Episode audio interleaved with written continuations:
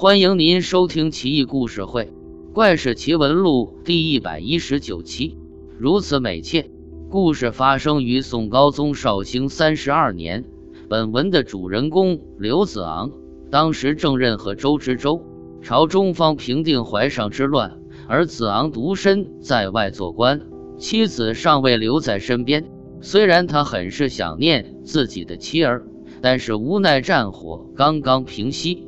怕有再燃之时，不过他转念一想，这又未必是件坏事。身为知州，人情来往，家人偏先，难免偶尔有把持不住之时。妻子在侧，多有不便。待四方平定之后，再接他们过来也不算晚。于是他只有在梦中才会想到妻儿。这天，他劳累了大半天之后，准备歇息。他在院中伸了伸懒腰。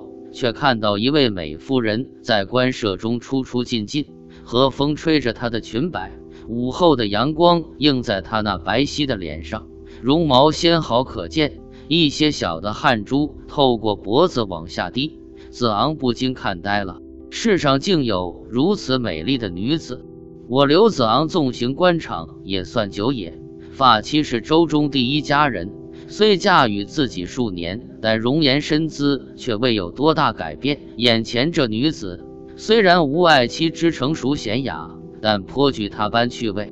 他连忙上前搭话，女子见他，抬头一笑，美眸皓齿。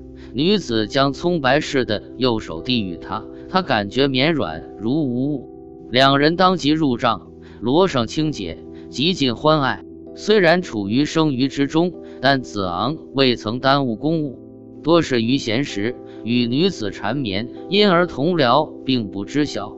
如此持续数月之久，子昂夜夜笙歌，陷入温柔掌中，人也越来越瘦。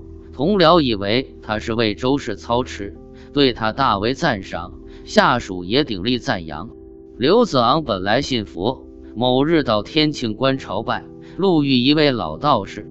老道士看他萎靡不振，于是便问：“州官在外为官，又没带家眷，然而神色枯槁，面容幽暗昏黑，似有妖气萦绕，这又是何道理？”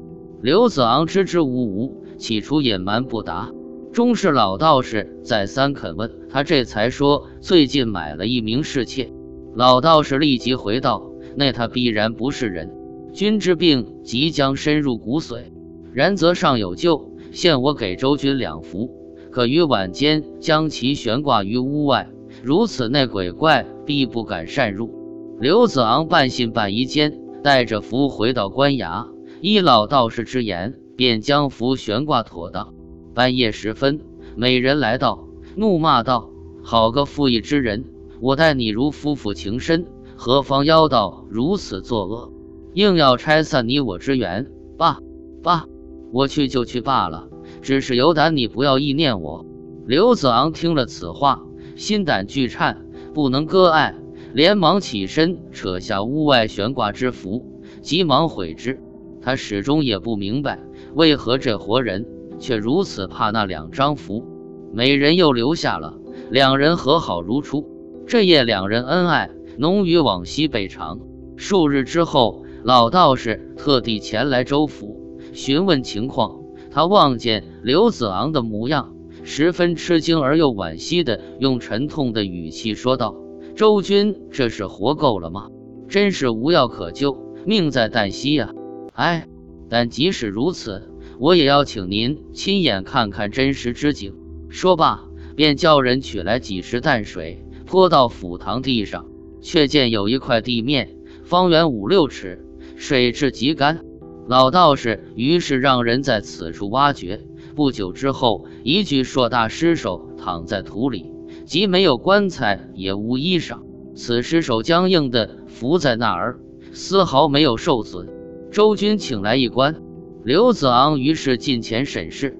那尸首正是与他夜夜同床共枕之家人，他觉得万分恶心，呕吐不止。可这也是回天乏术了。十天之后。他坐在州衙前石凳上，一命呜呼，去了他应去之地。